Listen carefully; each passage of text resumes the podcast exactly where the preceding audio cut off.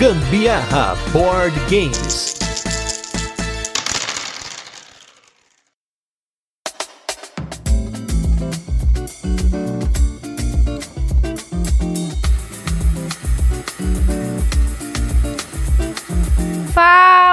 Beleza? Aqui é a Carol Guzmão. E aqui é o Gustavo Lopes e esse é mais um episódio do Gambiarra Board Games, o seu podcast sobre jogos de tabuleiro que faz parte da família de podcasts Papo de Louco. E finalmente chegamos ao nosso episódio número 100.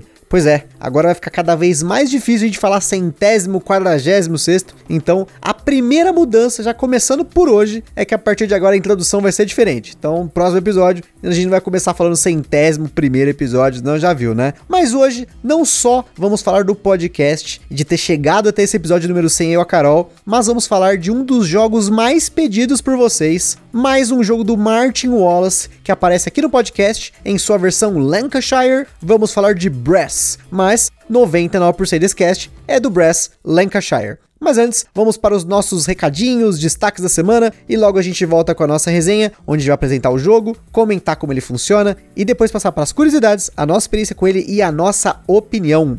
E acho que o primeiro recado é justamente isso, né? A partir do próximo episódio a gente vai tentar fazer algumas mudanças aqui no formato, porque vocês devem estar ouvindo aí 100 episódios com a gente, fazendo essa introduçãozinha, mesmo encerramento, né? Tá na hora de inovar pelo menos um pouquinho, um pouquinho. Fala galera, beleza? Aqui é a Carol Guzmão. de novo.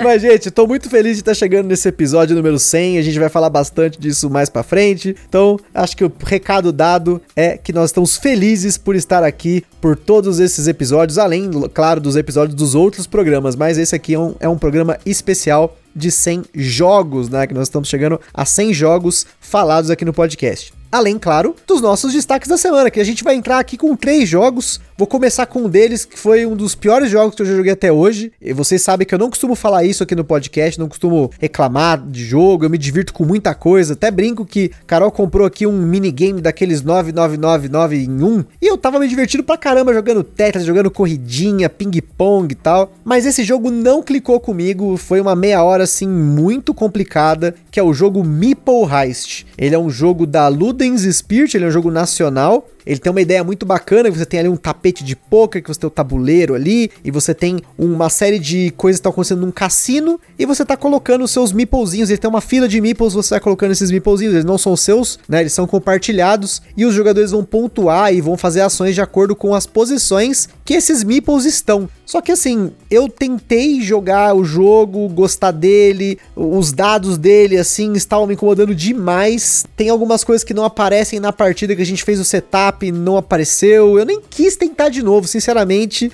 não rolou. Então, assim, eu não tenho como recomendar o Heist com base na minha experiência. E até mesmo, né, do Rafael da Bianca, que são os donos do jogo, no caso a Bianca. Rafael falou para mim a mesma coisa, que ele não gostou do jogo, falou pra Bianca, vende esse jogo porque isso aqui não tá muito legal. Então, não sei quanto a Carol não gostou, gostou do jogo, mas eu, infelizmente, não gostei nada do jogo. É, eu achei também muito sem graça, nada de, de uau, que jogo da hora, quero jogar mais vezes. Eu achei que é um jogo assim. Não peguei muito o esquema dele, não. Achei um pouco desnecessário as cartas que se usa nele. Enfim, achei meio ok. É, complicado, né? Ok é muito. É. Então, continuando aí com o nosso segundo destaque, o jogo Tesouro Inca, um jogo que a gente jogou aqui com a minha sogra e com a Gabi, que foi muito divertido. A edição da Grow, que a gente arranjou numa lojinha de brinquedo aqui, é bem ruimzinha a qualidade. A cabaninha é papel. Não o... a lojinha de qualidade É, não a lojinha, ruim. desculpa. A lojinha lá que a gente pegou, carinha gente boa lá. Inclusive, tem um ouvinte do cast aí, o Rafael, que pegou também lá. Forte abraço aí pro Rafa, que conseguiu pegar o jogo lá na lojinha também. Mas a qualidade da produção do jogo é muito ruimzinha, assim. As cartas são bem fininhas, elas são bem toscas, assim, o papel tal. E a, a barraquinha, né, que você coloca as suas gemas embaixo também, é um papelzinho bem feio mesmo. Até a qualidade da impressão não é tão legal, mas o jogo em si é muito divertido. É um jogo de push or luck, né? De force e sua sorte. Em que os jogadores estão explorando um templo conjunto e você vai procurar por gemas, por perigos que vai acontecer ali. Tem múmia, tem serpente, tem aranha, enfim. E dependendo de quantas cartas de perigo são abertas, abriu a primeira, ok, todo mundo escapou. Quando abre a segunda, todo mundo que tá no templo estoura, vamos dizer assim, né? Enquanto você tá no templo, você pode tentar voltar a qualquer momento pra entrada do templo, pegando gemas pelo caminho, né? E até tesouros. Então, eu achei ele muito gostoso. Eu sei que tem uma versão mais bonita dele, mais antiga, que é o Diamante. Mas tava baratinho, tava dando sopa lá na loja. Eu falei, gente, me dá que é jogo, vamos que vamos. Apesar de ser bem simplão assim mesmo, esse esquema do jogo, eu achei bem interessante, sim. Eu gostei dele. Esse aí eu achei da hora. Eu gosto bastante desses jogos, tipo Pusher Luck e tal, e, e esse aí me satisfez bastante. Achei bem interessante, sim. E por fim, no nosso último destaque, nós temos o Carcassonne, que é um clássico que fazia um tempo que não via pra mesa eu e a Carol. As últimas vezes que eu joguei, eu acho, eu joguei ele sozinho, aquela modo solo dele. Fazia bastante tempo que a gente não jogava. E como sempre é muito bom, gente. Carcassonne é um jogo que ele tá na coleção muito tempo. Foi um dos primeiros board games modernos que eu comprei quando eu comecei, né, a comprar mais jogos depois do Zombicide e tal realmente não tem nem o que falar. Ele é um jogo muito bom, um jogo de colocação de peças. Eu gosto muito de jogos de colocação de peças que você constrói coisas grandes, está construindo ali todo o condado, as estradas, as cidades, né? É muito legal quando você também já tem as manhas de usar a estradinha para bloquear a cidade do seu oponente, né? Você usa aquele cantinho que você sabe que tem pouquíssimas peças dentro dos tiles do Carcassonne que vão conseguir preencher ali. Às vezes nem tem peças, né, mais no Carcassonne para você preencher naquele local. Então, ele acaba sendo bastante estratégico e eu gosto muito em dois jogadores. Eu, em mais jogadores eu me divirto, mas em dois jogadores para mim é o top do Carcassonne. Carcassonne é um que, putz, devia ter um quadro aqui em casa. Eu gosto Sim, pra caramba. Com certeza. E eu já vi, inclusive, quadros vendendo com um super cenário, assim, de Carcassonne. Eu acho super bonito, inclusive. Demorou. Esse jogo tem que ser enquadrado mesmo, gente. É maravilhoso. Talvez, olha só, uma boa, se a gente tiver aí a oportunidade de pegar uma cópia de 20 anos do Carcassonne, quem sabe a gente não enquadre a nossa cópia atual do Carcassonne. Eu vi o pessoal lá do Pino Verde Board Games, lá, a Tati e o Vitor, eles fizeram isso. Eles tinham duas cópias de Carcassonne, eles enquadraram uma, ficou super bonito. Então, quem sabe aí, e a gente, se não fizer isso, até pega, eu já vi alguns quadrinhos do Carcassonne, realmente, são muito bonitinhos, eu acho que combina aqui com o nosso ambiente. E já que a gente falou hoje de um jogo de Pusher Luck, vamos com o nosso review retro da semana, que é com o jogo Port Royal.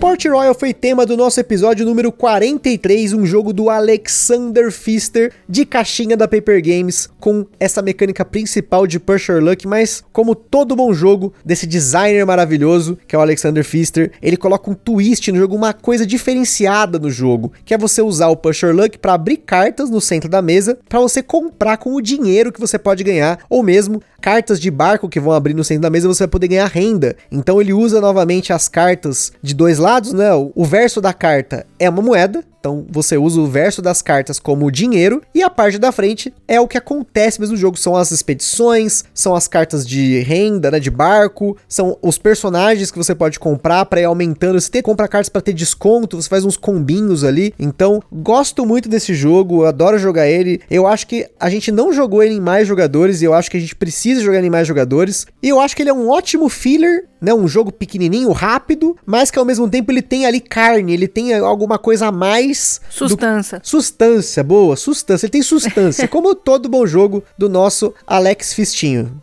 Sim, realmente é um jogo muito bom, pena que a ilustração é horrível.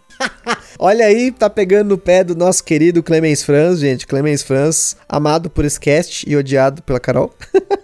Ou então, na verdade, é amado por mim, odiado pela Carol, né? Porque o cast é os dois, né? Você deveria postar para eles verem a caricatura horrorosa que ele fez de mim. Gente, mas é um trauma essa caricatura. Vamos voltar pro Port Royal? Port Royal, jogo bom. Realmente, é um jogo bem interessante e eu curti pra caramba quando o Gusta me apresentou esses jogos aí, que nem o All My Goods, que usa a carta frente e verso de lado, de vários jeitos, para fazer várias coisas com a mesma carta. achei isso muito incrível, super econômico. É, apesar do Port Royal não usar tanto assim como o caso do Innovation, do Motainai, do próprio All My Goods e tal, ele tem esse uso, então acho que vale aí. É um, um bom jogo bem bolado, bem bolado. Isso, o Bonanza também é bom. Bonanza, também vira é Bonanza, igual, né? o mesmo princípio do Port Royal, que vira ao contrário e virou a moeda. É verdade, é. A renda tá atrás, né? É verdade. É. É um jogo que fica, então, minha gente. Port Royal, mantém na coleção. Muito bom. Com certeza, até porque jogo do Alexander Pfister não sai da coleção. E agora vamos com o nosso jogo da semana, nosso especial número 100, que é o jogo Brass Lancashire.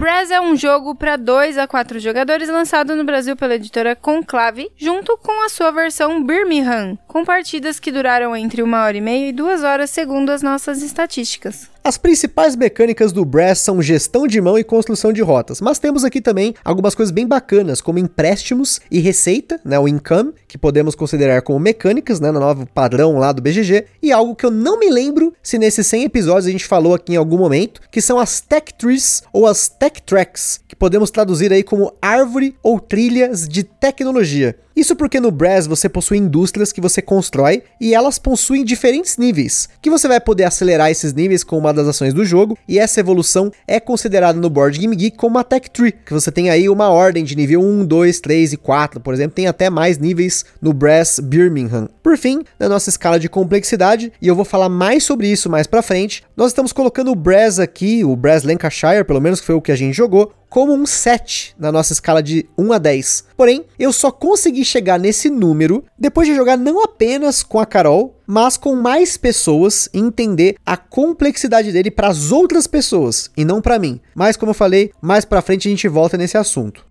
O Brass Lancashire ficou por muito tempo disponível no mercado com valores médios de 300 reais, enquanto seu irmão, Brass Birmingham, esgotou em meados de 2020 e passou a ser vendido pelo dobro do preço no mercado paralelo. No momento da gravação desse cast, a situação inverteu. A Conclave trouxe mais cópias do Birmingham e o Lancashire esgotou. Então, enquanto o Birmingham está custando uma média de 400, 450 reais, o Lancashire a galera tá vendendo pelo dobro ou triplo do preço dele na loja. E esse é um bom exemplo de como o mercado em si não é voltado por um ser melhor do que o outro, e sim só pelo fato de um estar esgotado e o outro não. Lembrando que o Brass Lancashire é um jogo independente de idioma, nas cartas e no tabuleiro nós só temos apenas o nome das cidades. Importante mencionar que o Lancashire é uma edição atualizada do Brass original, e no Brass original você tem coisa escrita no tabuleiro. Então, o Brass original não é independente de idioma. Em Brass Lancashire, os jogadores são empreendedores competindo nos arredores de Lancashire, desenvolvendo indústrias e rotas industriais na época da Revolução Industrial Inglesa. Olha, eu falei industrial três vezes seguida. Entre 1770 e 1870. O jogo se passa em duas eras: a era dos canais, onde o transporte é feito por balsa, e a era das ferrovias, onde o transporte é feito por trens. E nessas duas eras, além de você desenvolver as rotas por esses meios de transporte, também vai desenvolver fábricas de algodão, siderúrgicas, minas de carvão, portos e estaleiros. Basicamente aí, esses são os seis tipos de peça que você pode colocar no tabuleiro durante o jogo. No jogo você possui uma mão de cartas e sempre vai usar duas delas em seu turno. Sempre que você faz uma ação, você usa uma carta da sua mão e descarta, ou você simplesmente descarta a carta para fazer uma ação. O que tem diferença que você vai entender daqui a pouquinho. As cartas basicamente ditam o tempo do jogo, pois quando o baralho de saque acaba e as cartas na mão dos jogadores também, acaba a era atual. Não vamos entrar em detalhes em relação à regra, mas sim comentar a base do que você faz no Brass. Isso porque, por exemplo, no começo do jogo você só joga uma carta e todas umas frescuras. O Brasil é cheio de frescurinha, cheio de detalhinho, mas não vamos chegar a entrar nesses detalhinhos aí.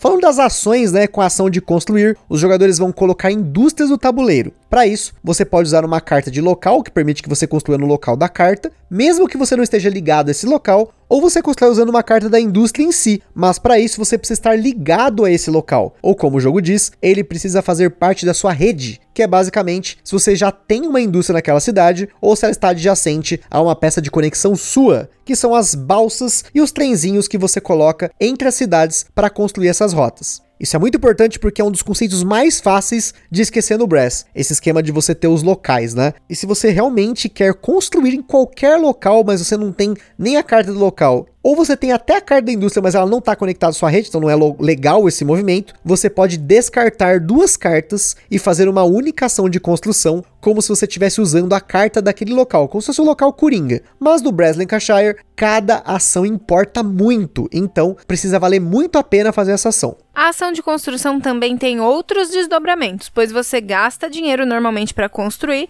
mas também pode precisar de carvão ou de ferro. O ferro é mais fácil porque ele pode sair de uma siderúrgica qualquer, ou você pode comprar ferro do mercado. Isso porque tematicamente as indústrias requeriam ferro em pequenas quantidades, então podiam ser transportados a cavalo ou carroças, sem a necessidade de uma rede de transporte. Já o carvão precisa vir de uma mina de carvão, sempre a mais próxima, ou comprado usando um porto ou uma cidade grande, que são localizações que possuem um ícone de duas setas opostas e, claro, precisa ter uma rota onde você quer construir até uma dessas duas opções, porque tematicamente o carvão era transportado em grandes quantidades e necessitava de uma rede de transporte mais robusta. Como eu comentei lá no começo, no jogo você tem uma árvore de indústrias que começam no nível 1 e vão até nível 4, exceto o estaleiro que vai até 2. Isso é importante porque as indústrias de nível 1 são indústrias que só pontuam na era dos canais, depois elas são removidas de jogo, enquanto que as indústrias de nível 2, 3 e 4 vão perdurar até o final do jogo, independente da era que você construir ela. Mas não só por isso. No jogo você pode reconstruir em cima de uma indústria de nível mais baixo, desde que ela seja sua, aí você pode reconstruir qualquer tipo, ou se ela for do seu oponente, ela precisa ser uma mina de carvão, uma siderúrgica vazia. Tem mais algumas regrinhas aqui de colocação e tal, mas segue o bonde. Ou segue o trem, no caso aqui, né? Além de construir as indústrias, você também construirá rotas com a ação de conectar. Na era dos canais, você constrói conexões de canal, gastando 3 libras para colocar uma peça de conexão por ação, e na era das ferrovias, você pode gastar 5 ou 15 libras, mais um ou dois cubinhos de carvão, para colocar uma ou duas peças de conexão de ferrovia. Essa ação permite que você expanda a sua rede, mas lembrando que, para fins de transporte no jogo, todos os jogadores se aproveitam das rotas construídas por todos. Essas conexões são super importantes não só para transportar o carvão, mas também para você virar as fábricas de algodão e portos. Já vamos falar sobre virar indústrias. E também porque no fim de cada era você pode pontuar por cada uma dessas conexões que você coloca no tabuleiro. Já esse esquema de virar indústrias é como você pontua pelas indústrias e aumenta a sua renda no jogo. As minas de carvão e as siderúrgicas são viradas quando não tem mais cubinhos de recurso em cima delas, e quanto maior o nível, mais cubinhos vão ter. Os estaleiros já viram assim que você constrói, e as fábricas de algodão e portos geralmente são virados em pares. Isso porque no jogo você tem a ação de vender algodão. Para isso, você precisa ter uma indústria de algodão em jogo, não virada, e você escolhe vender algodão para um porto ou para o mercado distante. Quando você vende para o porto, você vira o porto, que inclusive pode ser de qualquer jogador. O dono da fábrica de algodão aumenta sua renda, o dono do porto, a mesma coisa. Já para o mercado distante, você tem algumas peças de mercado que elas manipulam quanto de renda extra você ganha por vender esse algodão, até chegar a um ponto que você não ganha mais renda extra quando vende para o mercado distante. Por fim, nós temos mais duas ações aí. Uma delas é a ação de desenvolver, que você gasta um ou dois cubos de ferro para descartar peças de indústria que estão na base do seu tabuleiro. E isso também é importante. Gente, tudo no Brasil é importante, né? Porque isso acelera a sua árvore de indústrias que vão ficando mais caras, porém te dão mais pontos, além do esquema de reconstruir e de você eliminar indústrias que estão da era dos canais ainda na era das ferrovias, caso ainda haja, né, indústrias desse tipo. E por último, a ação de empréstimo, que você vai pegar um empréstimo de 10, 20 ou 30 libras do banco, mas para isso você vai precisar voltar um, dois ou três níveis de renda. E aí tá uma sacada genial desse jogo. Como a gente comentou já, né, durante o jogo você vai aumentando sua renda conforme vai virando indústrias, numa trilha de renda que possui espaços e níveis. Você sempre avança espaços, mas ganha o valor do nível. E na hora de fazer empréstimo, você volta para o nível anterior. Ou seja, quanto mais você avança na trilha de renda, os níveis de renda têm mais espaços. Então é mais difícil de avançar, mas ao mesmo tempo é mais fácil de perder essa renda fazendo empréstimos. Então você vai precisar equilibrar esses dois aspectos aspectos muito bem. É melhor ter dinheiro na mão ou renda fixa toda rodada? Além disso, é preciso ter muito cuidado no começo do jogo com esses empréstimos, pois você pode ficar negativo, o que significa que no final de cada rodada você precisa pagar ao banco aquela quantia de dinheiro. E se você não for capaz de pagar, aí sim a coisa vai ficar feia, porque você vai precisar vender indústrias pela metade do custo delas e até pontos de vitória se for preciso. Lembrando que sempre que você faz qualquer uma das ações que a gente mencionou, de conectar, vender, desenvolver ou fazer um empréstimo, você sempre precisa descartar uma carta para fazer uma ação. Inclusive, você pode escolher passar ao invés de fazer uma ação, mas ainda assim você precisa descartar uma carta. Além disso, todo o dinheiro que você gasta na rodada, ele não volta para o banco imediatamente. Ele fica em cima do seu token de jogador, numa trilha de ordem de turno, e no final de cada rodada, a ordem de turno é reordenada do jogador que gastou menos ao jogador que gastou mais. Isso pode implicar num efeito, proposital ou não, de você ser o primeiro jogador numa rodada e o último na outra. Em dois jogadores, você não sente tanto esse efeito. Você joga, fica dois turnos sem jogar e joga de novo. Agora, com quatro, meu amigo, ficar seis turnos sem jogar pode te complicar muito no Brass. Os jogadores se alternam jogando entre rodadas até que acabam as cartas do baralho e das mãos dos jogadores. Na era dos canais e na era das ferrovias, os jogadores pontuam primeiro por todas as suas peças de conexão. O valor de cada conexão depende do número de ícones de conexão presentes nas regiões que essa conexão conecta e conforme cada conexão é pontuada, ela é removida do tabuleiro. Depois, pontuam as indústrias viradas. Na era das ferrovias, os jogadores também ganham um ponto de vitória para cada 10 libras na sua reserva. A grande sacada aqui é que no final da era dos canais, todas as indústrias de nível 1 são removidas do tabuleiro. Portanto, essas indústrias só são pontuadas uma vez e ainda precisam ser removidas depois com ação de desenvolvimento, caso você ainda tenha no seu tabuleiro jogador. Por isso a importância aí dessa ação. Além de, claro, acelerar a árvore de indústria. Agora, Ainda na era dos canais, o mercado distante é resetado e o baralho de saque é restabelecido para começar a nova era. O manual possui algumas variantes, como um jogo introdutório em que você joga apenas a era dos canais e a pontuação é um pouco diferente por isso. Nós não chegamos a jogar essa variante porque a gente queria desde o início aprender o jogo completo, Além disso, temos as regras clássicas do Brass original. Nós jogamos em quatro jogadores usando essas regras, que é a conexão virtual entre as cidades de Liverpool e Birkenhead e uma mudança na preparação do baralho de jogo para 3 e 4 jogadores. E por fim, temos uma variante de dois jogadores feita pela comunidade, que você usa o verso do tabuleiro. O Brass original era um jogo para 3 ou 4 jogadores apenas, e a comunidade desenvolveu um mapa customizado, além de algumas regras na preparação do jogo. Nós jogamos com essa variante para dois jogadores e a gente achou ela bem melhor do que jogar no tabuleiro normal com a preparação, entre aspas, aí nova. Eu achei o mapa para dois jogadores mais bacana também. Você tem um mapa inteiro para dois jogadores, diferente do mapa normal, usando o baralho para dois. Quando você joga em dois jogadores do mapa normal, são removidas do deck todas as cartas da região azul e da região verde azulada. Basicamente a parte superior do mapa. Você ainda consegue construir nessas áreas, descartando duas cartas de ação, e você também pode, por exemplo, fazer isso no começo da partida para tentar isolar a sua rede. Mas eu testei isso numa partida e eu acho que perdeu um pouco a graça. Eu acho que o aperto do mapa e a competição pelos espaços e rotas nesse mapa para dois e até em mais jogadores no outro mapa é o que brilha nesse jogo. Como a gente comentou, existem mais detalhes na regra do Brass e tal, mas a ideia do jogo a gente espera que você já tenha pego com esse nosso overview. Por fim, no Brass Lancashire, ganha quem conseguiu fazer mais pontos ao longo das duas eras. E antes da gente continuar, queria falar sobre os nossos parceiros aí, em primeiro lugar, Acessórios BG, que a gente já vai falar nesse podcast, porque eles têm coisinhas para o Brass. Então fique ligado nas redes sociais deles, no site deles, www.acessoriosbg.com.br, que tem muita coisa bacana lá, overlays, playmats, coisa em 3D para seus jogos. Então acessa lá para você ficar de olho, em cada vez mais eles estão lançando mais coisa diferente. Em segundo lugar, nós temos nosso evento parceiro que é o Board Game São Paulo, um evento que está acontecendo exclusivamente online nesse momento de pandemia, mas eles estão fazendo eventos online aí, lives e tudo mais. Acompanhe nas redes sociais do Board Game São Paulo, Facebook e Instagram, que sempre tem coisa bacana. E por fim, a nossa loja parceira que é a Bravo Jogos, que tem um link na descrição desse podcast, lá no nosso Instagram também, se você acessar por lá, você vai ver um link, que toda vez que você compra um jogo nessa loja, através desse link, você ajuda o Gambiarra Board Games sem gastar nenhum centavo adicional. E lá só tem jogo top, condição boa, preço bom, então acesse esse link, ajuda o Gambiarra Board Games e tamo junto, é nós que vamos pro chão. Antes de seguir, agora depois dessa nova atualização do WhatsApp que você consegue colocar vezes dois, vezes um e meio tal, eu só penso nisso quando eu imagino que estou gravando um áudio aí para qualquer coisa.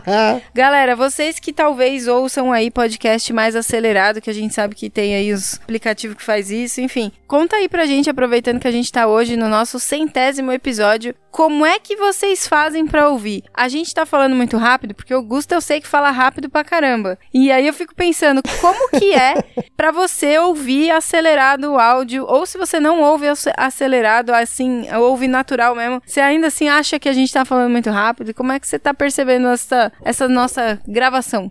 É, com certeza. Eu já falo rápido, mas aqui eu tento até dar uma desacelerada, hein? Fala Caramba, a verdade. Hein? imagina pei, pei, pei, pei, pei. O que, que é esse menino falando? Aqui é veloz e furioso. Outra coisa, eu queria ver se vocês realmente entendem quando ele tá falando sobre os nossos parceiros, porque essa é a parte que ele turbina, é uma metralhadora de informações. É isso aí, depois vocês comentam aí. Eu falo rápido pra gente seguir o fluxo, né? Então vamos que vamos aí. Já que a Carol interrompeu, vamos voltar aqui agora pra nossa programação normal.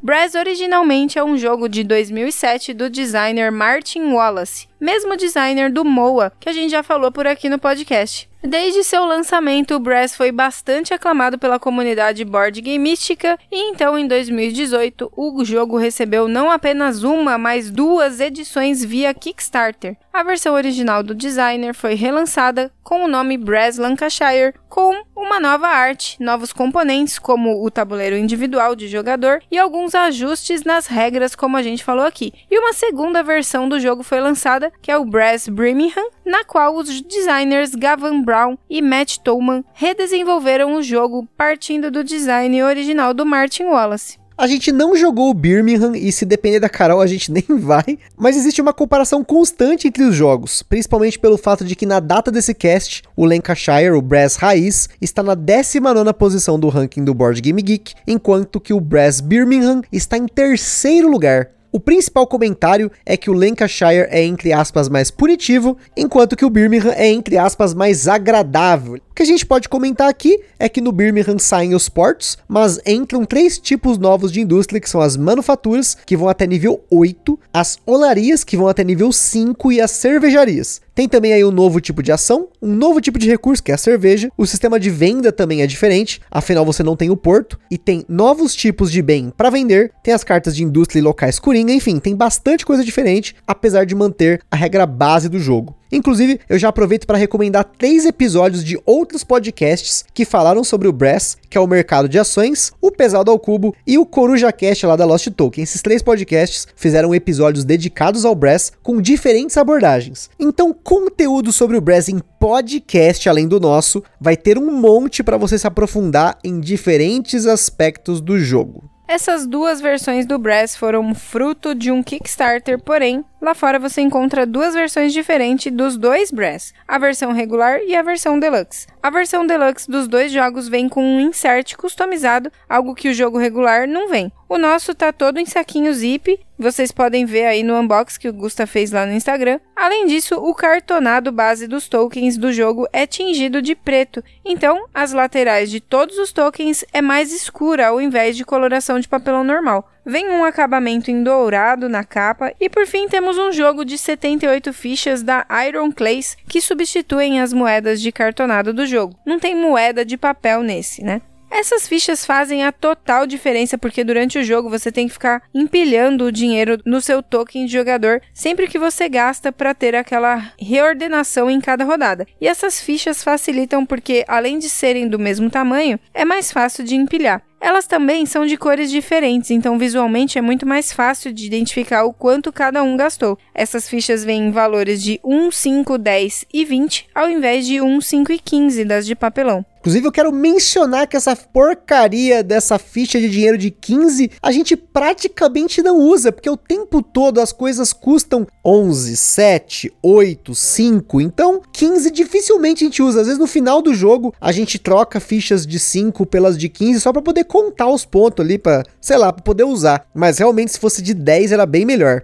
E fora também, né, que essas fichas da Iron Clays tem aquela famosa sensação tátil, né, que o Sandro lá do Boards Burgers tanto fala. É muito mais bacana você usar fichas de poker do que esse dinheiro de papelão, né? Você até consegue comprar um jogo dessas fichas da Iron Clays individual, mas elas custam uma fortuna. Se você não liga tanto para a qualidade, mas quer colocar fichas de poker no lugar, tem um monte de alternativa barata no mercado que não custa mais do que 50 reais. Mas aí a sensação tátil vai, né? Vai ser aquela coisa, vai ser plástico, né? Não é tão bacana que nessas fichas de poker mais profissionais, né? E para quem gosta de dar um upgrade para os seus jogos a acessórios BG, tem um mega kit de miniaturas de balsas e trens para você usar no lugar das fichas de conexão. E não são balsas e trenzinhos genéricos não, mas sim uma versão 3D da ilustração do token do jogo. Esse kit tem 112 peças, sendo 14 balsas e 14 trens de cada cor. Falando em expansões pro Brass, o Brass Lancashire não recebeu nenhuma até o momento. No máximo aí, quem recebeu foi o Brass antigo, que foi o tabuleiro para dois jogadores, e depois a versão deluxe do Brass antigo também recebeu esse mapa, e tem um mapa feito pelos fãs, que é uma expansão fan-made, que é o mapa da Catalunha. Catalunha? Catalunha? Catalunha. Catalunha, enfim, é o mapa desse lugar aí, lá na Espanha. E muito antes da reedição do Brass, como Lancashire ou do Birmingham, o Brass foi reimplementado pelo próprio Martin Wallace em uma versão mais simplificada no jogo Age of Industry. O Age of Industry tem os mesmos elementos do Brass, porém você não tem a era dos canais, somente a era das ferrovias e as cartas representam regiões por cor e não as cidades. Falando então em cidades, o jogo vem com dois mapas. Um lado do tabuleiro você joga na Alemanha e no outro lado você joga no sul da Inglaterra. Mas diferente do Brass, o Age of Industry ganhou vários mapas como expansões. É curioso como os jogos mais famosos e mais aclamados do Wallace têm sempre relação ou com a Inglaterra ou coisa com trem. Tá aí um cara aí que curte inclusive um trenzinho, né? Antes da gente seguir aqui com as nossas experiências, vamos falar de sleeves. Você vai precisar de sleeves tamanho padrão e eu recomendo você sleevar esse jogo, porque apesar da textura das cartas ser maravilhosa, a textura, né? Como são cartas escuras, provavelmente elas vão ficar esbranquiçadas com o tempo. Até a caixa, se você conseguisse eslivar, eu recomendaria, porque ela é toda escura e fica muito aparente qualquer risquinho, ficar arrastando ela na prateleira e tal, né? E agora, agora a gente vai falar da nossa experiência com o Brass. Eu escolhi esse jogo porque ele é um jogo extremamente aclamado. Foi um dos jogos mais pedidos aqui pelos nossos ouvintes, lá no formulário que tem na descrição do nosso podcast, pedindo a opinião de vocês, para vocês escolherem os jogos. E é um jogo que eu acabei pegando numa oportunidade e que eu gostei muito dele. E é curioso, porque aqui em casa parece que eu sou o único que curtiu o Brass Lancashire. Ai, gente, eu não, não gosto de ficar falando coisa que eu não acho, não. Eu gosto de ser sincera. E realmente, esse jogo não me agrada, não. Eu acho que esse jogo aí, ele poderia ser muito melhor, visualmente, principalmente aí, porque é muito escuro, sombrio, jogo feio. É, mas é o charme dele, não, gente. É um charme. charme. não é charme, não. Não sei, parece que tá chovendo todo tempo. mas é Inglaterra, só faltou a névoa. Lá, neblina, né, névoa? não, tudo neblina bem, lá. tudo bem. O povo fala de Londres, que é neblina, é frio, não sei o quê. Mas, gente, não. Cadê aquela roda gigante maravilhosa de Londres? Aquelas. aquelas. Acho que não tinha nessa época. Tá, mas eu tô querendo falar sobre o brilho, sobre se essa coisa maravilhosa, colorida, sabe? Não, aquilo ali é muito dark, é muito triste, sabe? Você vê aquilo, você vê a, a carinha dos seus dominhos lá, do seu token de jogador, eles são tristes. Eles têm cara de sérios. A mulher prende o cabelo assim num cabelo e marra com um negócio junto ali. Gente, é, é triste, é feio, o jogo é feio. E sem Gente. contar também que enfim, eu gosto muito de jogo que traz história, mas eu não sinto que eu tô fazendo história ali, gente. Enfim, é frescura minha, da minha parte mesmo. Eu gosto realmente de coisas bonitas, eu gosto de coisas que me fazem sentir que tô dentro do cenário do jogo, mas esse daí me afasta muito. Eu acho que eu fico ali só reagindo. É, são jogadas reativas, muitas vezes para bloquear Augusta, ou às vezes eu começo a fazer umas continhas, tipo, ah, se eu montar alguma coisa ali perto daquele porto, talvez eu pontue um pouquinho mais, mas nada, tipo, muito planejado, fazer uns negócios muito elaborado. Eu tenho, assim, muita dificuldade com esse jogo nesse sentido. O que, ó, vou falar agora aqui. O que me frustra é eu construo, trabalho arduamente lá e coloco um monte de coisas. Quando vê, passa a vassoura em tudo, some tudo. Tudo que eu fiz foi por água abaixo, sabe? Isso daí me frustra muito. Não, não é por água abaixo, é o desenvolvimento da indústria. Você É. teve aquele momento e ele, aquele momento acabou. Só Isso. ficou realmente a indústria porque perdura de nível 2, 3, 4 é, lá. e é o que tá acontecendo na pandemia, tá acabando todos os comércios. Gente, tem nada a ver. Tá é uma fechando questão de tudo. tempo. O Brest passa num período de 100 anos. É o desenvolvimento da Revolução Industrial. Então, isso aí é de se conversar aí com o governo.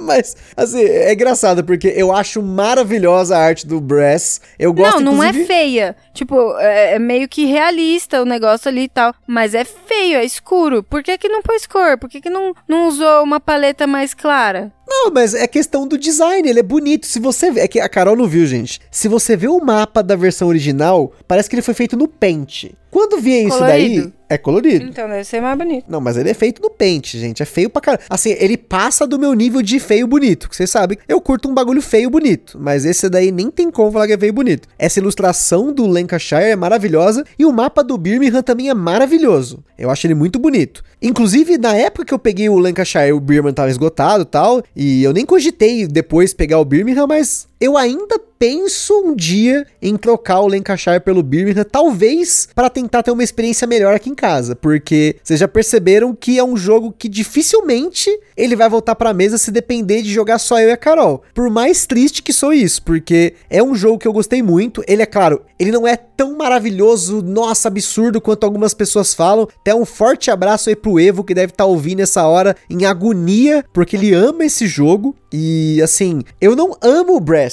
eu gosto muito do Brass. Eu gosto do fato dele ter cinco ações, de você ter cinco tipos de indústria e você desenvolver isso em duas eras de uma forma muito polida, né? Você tem um pouquinho do risco de você pegar um empréstimo e se dar mal. A gente tava até discutindo esses dias sobre quantos empréstimos por jogo. E eu brinquei que na minha última partida eu tentaria fazer até dois empréstimos e eu perdi essa aposta porque eu fiz três, mas é muito comum eu fazer de três a quatro empréstimos e principalmente dependendo de como a mesa se desenvolve, porque uma coisa que a Carol falou sobre ela estar sempre reagindo, o Brass é realmente um jogo de planejamento a longo prazo, mas ao mesmo tempo você está reagindo todo o tempo ao que os outros jogadores estão fazendo. É muito comum você ver um jogador fazer um plano, ah, vou construir um estaleiro em Birkenhead, eu vou, sei lá, construir um estaleiro em Liverpool, sei lá, tem mais um outro estaleiro lá, esqueci o nome da outra cidade lá. E vir um outro jogador e dar aquela atravessada absurda para poder conseguir fazer essa ação. Porque, claro, no jogo, você depende das cartas, de ter a carta da cidade ou da carta da indústria, mas é muito difícil que as cartas influenciem tanto assim. Você sempre tem uma alternativa, sempre tem um caminho para você ir, para você se desenvolver. E isso que eu acho muito legal no jogo, mas ao mesmo tempo eu percebi que não só a Carol, mas a Gabi, a minha sogra, elas acharam o jogo muito complexo. E é uma complexidade que eu não consegui enxergar no jogo. Talvez por eu ser uma pessoa que, eu não sei, talvez porque eu gosto de economia ali, de dinheiro, de, né, dessas coisas, ter uma visão econômica, sei lá, apesar de que eu gasto com board game, não tem isso, né, mas até lá eu enxergo melhor isso. Eu não sei se é por conta disso ter essa visão econômica no jogo que elas, por exemplo, acharam o jogo muito difícil. Nossa, gente, eu tô aqui, ó, refletindo. Isso não é uma situação comum, porque geralmente a gente conversa sobre o jogo antes de gravar o podcast. Mas agora, enquanto a gente grava, me caiu uma ficha aqui que eu vou precisar assumir. Agora eu entendi por que que, na verdade, Lá vem. por que que... Não, é sério, você tá rindo aí. Mas por que que, na verdade, limpa o tabuleiro na primeira rodada, entre a primeira era e a segunda? Porque senão ia ficar muito poluído. Agora eu tô lembrando aqui, na nossa última partida, na segunda rodada mesmo, a gente já tinha feito tanta coisa, tipo, construído tantas indústrias diferentes lá, que já quase não tinha ação pra fazer direito, assim, próximo das regiões ali que a gente tava construindo, né? E aí eu ficava mais era lá construindo ferrovia, essas coisas assim, pra conectar com o porto e ganhar uns pontinhos a mais. Mas isso porque vocês sempre esquecem. Na partida que a gente jogou com a Gabi, com a sua mãe, eu falei: olha, não esquece da ação de reconstruir. Você sempre pode reconstruir em cima de uma indústria, desde que ela seja um nível maior. Pronto, então agora não faz mais sentido nada do que eu falei, prefiro voltar na minha primeira opinião. Não, mas quando limpa o tabuleiro é por conta do desenvolvimento da indústria mesmo, de você não deixar as indústrias de base na era das ferrovias, porque você tem uma revolução industrial ali, eles vão aumentando de nível, né? Você tá querendo dizer que as pessoas têm que abandonar sua essência. Não, você tem que desenvolver as indústrias, tanto que... E aí destrói tudo. Bota não, não é no chão destrói. e constrói de ela novo. faliu ali, ela não acompanhou o tempo. Agora eu voltei pra minha primeira opinião. Pronto, esquece o que eu falei. Era só um... Gente Foi só céu. um relapso na minha mente. Ai, que maluquice, gente. E é outra coisa que, como eu falei, né? Essa, talvez essa questão da agressividade no jogo. Te, teve uma situação muito engraçada. Que a Gabi, ela tinha a oportunidade de construir um desses estaleiros que a minha sogra tava de olho. Ela construiu uma rota, ela fez todo um negócio, só que ela vacilou. Ela achou que talvez a Gabi não tivesse a carta ou que ela não iria pedir um empréstimo para fazer isso. E tem hora no jogo, gente, que vale muito a pena você pedir um empréstimo em seguida você meter alguma coisa ali no tabuleiro que vai quebrar tudo, né? E foi o que aconteceu. Aí ficou uma olhando pra outra assim, a Gabi, tipo, mãe, desculpa, eu, eu vou construir aqui, eu vou ganhar ponto. Foi pro maior climão lá. Não, é, é, normal, gente, é normal. O Brass, apesar de ele ser um jogo longo, né, um jogo de desenvolvimento tal, econômico, e justamente pelo fato dele ser econômico que você vai ter situações como essa. Muitos jogos econômicos se usam da agressividade e da interação. É claro que o Brass jamais chega perto de um 18xx, né, desses jogos que você fale a indústria de alguém, que a pessoa fica camelando o resto da partida. No Brass não tem tanto isso de você camelar a partida. Mesmo um jogador que jogue mal o Brass, o máximo que ele vai fazer é poucos pontos em relação ao primeiro lugar, segundo lugar. Mas ele consegue desenvolver alguma coisa ali, combinar os portos com a indústria de algodão, ele consegue vender, ele consegue fazer carvão para as pessoas usarem. Então, até tem essas malícias no jogo de você tentar desenvolver na, na era dos canais algumas indústrias de nível 2 para manter elas no tabuleiro, né? De quantos empréstimos vale a pena ou não, o, o pagamento, o payoff, né? O quanto vale você fazer empréstimo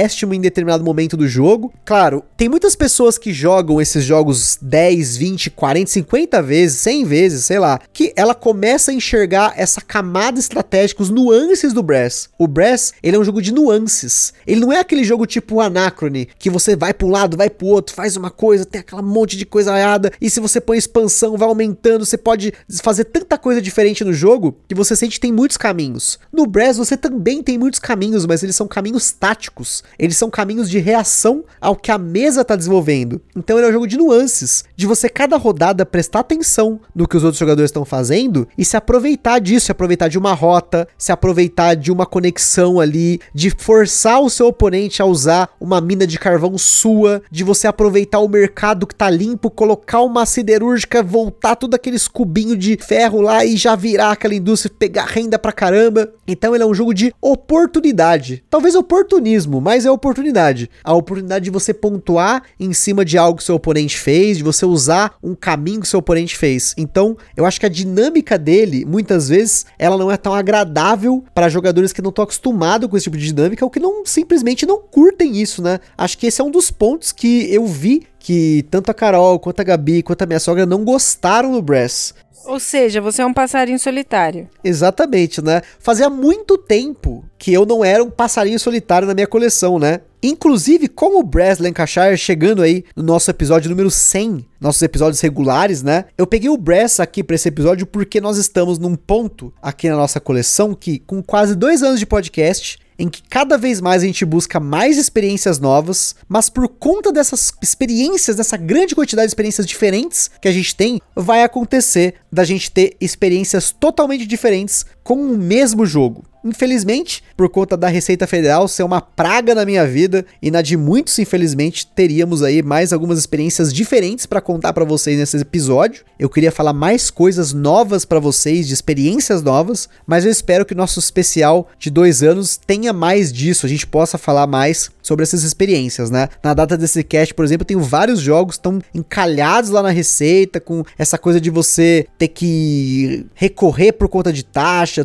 Eu já tive que processar os correios por conta disso, a Receita e tal, mas enfim. É muito importante a gente falar aqui no cast de jogos que eu gostei, a Carol não e vice-versa, porque Às vezes as pessoas têm a impressão de que a gente tá aqui, os dois casalzinhos jogando jogo e tudo é flores. Todos os jogos os dois gostam. Mas não é bem assim, né? Nós temos um gosto muito diferente. Claro, tem coisa que nós dois gostamos, a maioria dos episódios aqui são jogos que nós dois gostamos, mas tem jogos que são experiências, né? Por exemplo, olha só, desde o Agra, nosso episódio número 50, quanta coisa passou aqui no podcast, especialmente jogos mais pesados. A gente teve aí, nesse meio tempo entre o episódio 50 e 100, a gente teve cinco jogos do Vital Lacerda, que são pesos pesados, jogos que eu jamais imaginei que eu e a Carol jogaríamos, nós dois aqui. Eu imaginava que eu iria jogar com outras pessoas, que eu ia ter que sair do meu grupo de jogo para poder jogar isso e hoje nós jogamos normalmente esses jogos aqui em casa, né? Alguns jogos do Alexander Pfister também apareceram nesse meio tempo, que já tem até um tempo que a gente não coloca mais jogos dele aqui, né? Espero que em breve eu consiga colocar.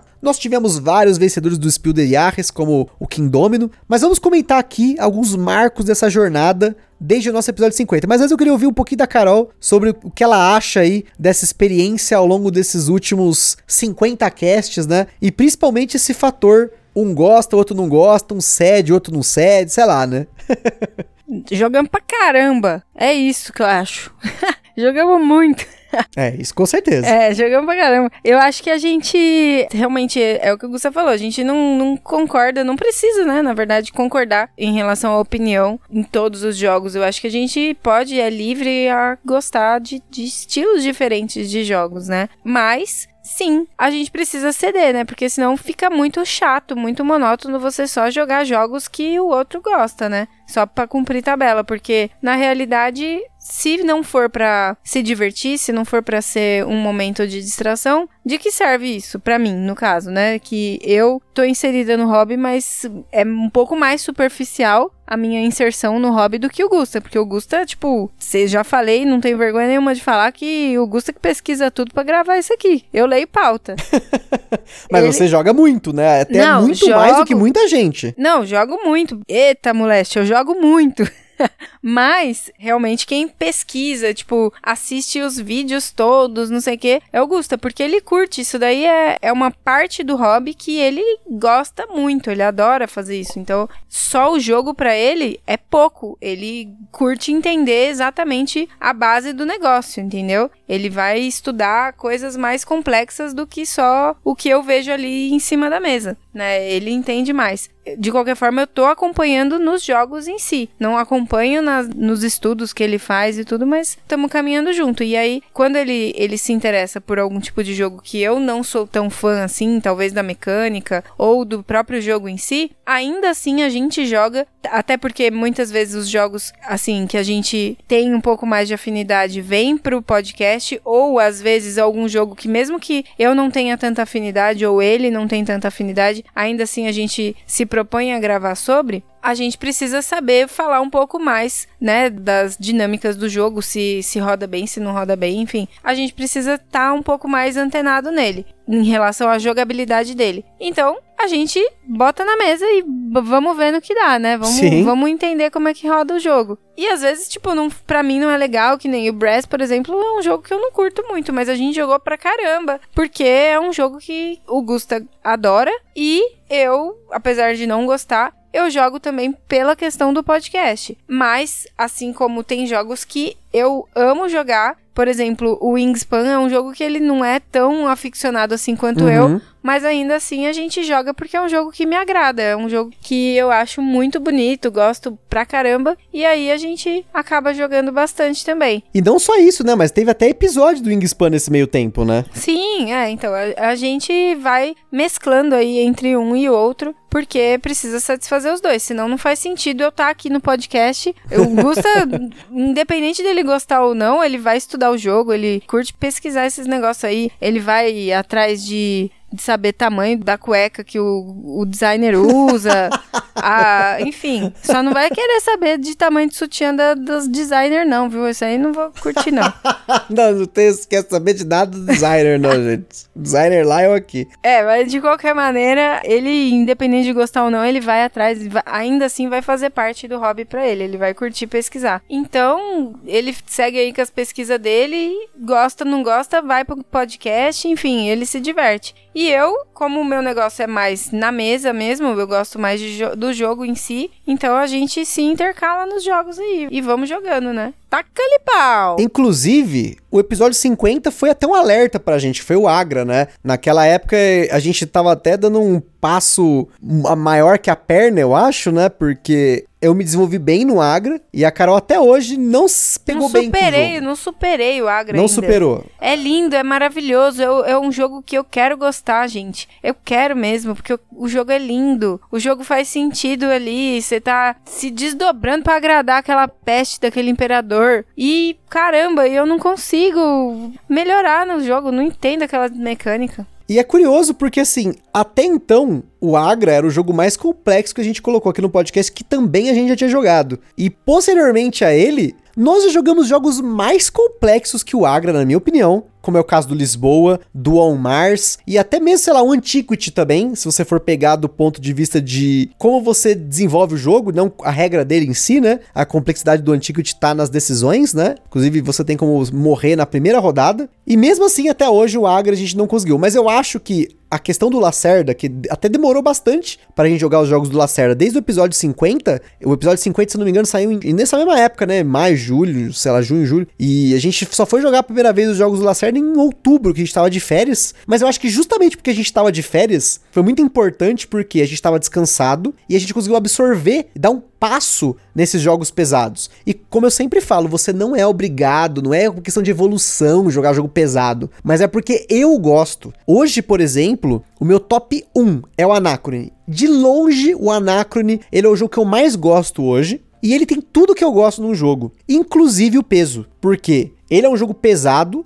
talvez tão pesado quanto o Agra, um pouquinho menos pesado que o Agra, só que conforme você vai colocando as expansões, ele vai ficando tão pesado quanto, porque você tem uma série de variáveis novas para considerar. Então, é um jogo que o peso dele me agrada, tudo me agrada. E eu gosto de me sentir desafiado nisso. Mas não apenas desafiado, eu acho que a gente até deu um passo atrás, muitas vezes a gente dá passos atrás para conseguir experiências novas. Até alguns spoilers aí para vocês de jogos que são experiências diferentes que eu pretendo tendo colocar no podcast. Um exemplo é jogos de civilização. Nós não temos nenhum aqui em casa. Não tem jogo Civ. E, com base numa indicação do Pesado ao Cubo, eles falam: não, esse, esse jogo é para você e pra Carol, porque ele não é complicado, ele tá num peso que os dois vão conseguir curtir, que é aquele euro médio, que é o Golden Ages. Esse jogo, com certeza, assim que ele chegar aqui em casa, a gente vai começar a jogar ele e eu tenho certeza que vai ter episódio. Até porque eu acho muito legal como a gente tem o Pesado ao Cubo, que é um podcast que faz episódios sobre jogos, eu acho legal ter episódios de vários podcasts sobre o mesmo jogo. Também por isso que eu escolhi o Brass para esse episódio, porque ele é um dos pouquíssimos jogos que tem o Pesado ao Cubo, o Lost Token, o Mercado de Ações, que tem episódios dedicados a ele. Então é legal ter essa pluralidade para a gente criar várias opiniões diferentes até para você ouvir, você que consome podcast, né? Essa é uma experiência legal, jogo de civilização. Nós estamos aí para chegar o Gloomhaven Jaws of the Lion, para finalmente ter uma experiência de campanha decente aqui em casa. Jogo que aí que a Carol quer de contar história, né, de você ter um equilíbrio entre contar história, de você ter uma história no jogo e batalha, né, e coisas que eu gosto. Eu acho que o Gloomhaven, ele tem o que a Carol gostou muito do The Seventh Continent e ele tem o que faltou para mim no The Seventh Continent. Então, temos aí jogo de aventura que tá chegando. O Twilight Struggle também, acho que contou bastante história e teve porradaria pra caramba. Twilight Struggle com certeza é um Foi jogo que a gente legal. precisa fazer episódio, só que o problema do Twilight Struggle só é o tempo de jogo, que ele é bem maior do que a maior parte dos jogos que a gente costuma aqui, né? Para quem conhece a gente no detalhe, nós costumamos jogar jogos de uma hora, duas horas. Acho que o nosso limite de mesa geralmente é duas horas, duas horas e pouco. E a nossa primeira partida do Twilight Struggle já deu umas três horas e pouco e que é um impeditivo, a gente demora mais para jogar esses jogos, mas eu também amei o Twilight Struggle, eu quero muito jogar esse jogo de novo. Só que é claro, para fazer a série do Vitor Lacerda tem o Mars, que a gente vai colocar aqui no podcast, precisa, né? É um jogo que eu gostei muito, foi um investimento muito caro, então eu quero jogar ele bem mais vezes, né? Tem que valer o investimento. E também até jogos da série Pax, eu consegui aí uma cópia do PAX Emancipation, que por sinal é o mais polêmico da série. Eu até queria o Transhumanity, mas com essa treta toda aí com a Receita Federal, eu tô evitando importar jogos, tô dando um tempo aí. Tem bastante coisa bacana chegando, tem experiências boas pra gente trazer para vocês, que eu espero que nos próximos meses a gente consiga e até também casts dos jogos dos nossos tops do ano passado e que a gente não fez ainda, né? Como é o caso do Alquimistas, que foi o único jogo que eu e a Carol fizemos aí, né, o nosso top juntos. Nenhum outro jogo teve aí igual no nosso top 5 2020. E o Anacrone também, com certeza vai ter episódio. Tem bastante coisa para vir aí, pessoal. Eu acho que tem bastante coisa que a gente quer fazer ainda. Então, a evolução do podcast para vocês aí tem chão para fazer aí, né? E até como eu comentei, vai ter algumas mudanças no formato, são mudanças ligeiras aí, né? Porque como eu falei, sem cast do mesmo padrão, vocês já devem estar cansados de ouvir. A gente vai mudar Fala, algumas coisinhas galera, ligeiras. beleza, aqui é a Carol Guzmão. de novo, né?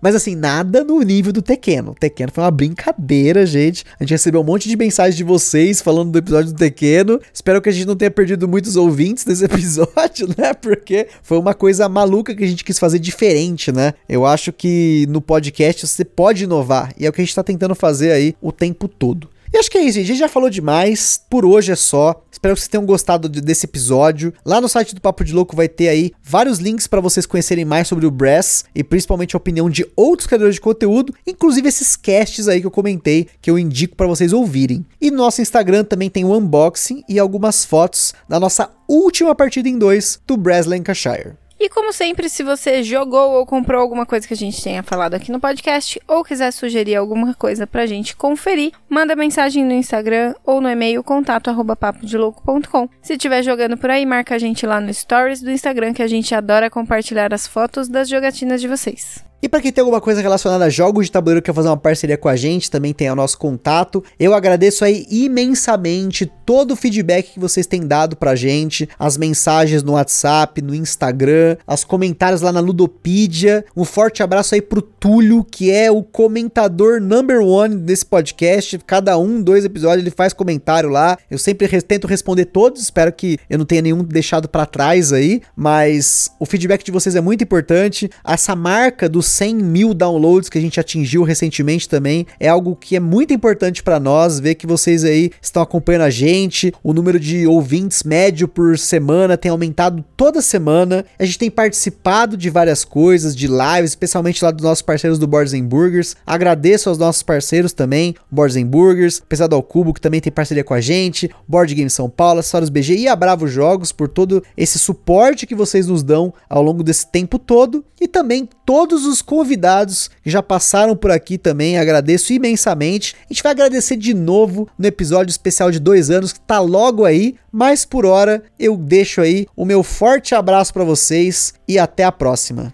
Valeu, galera. Beijo. Até mais.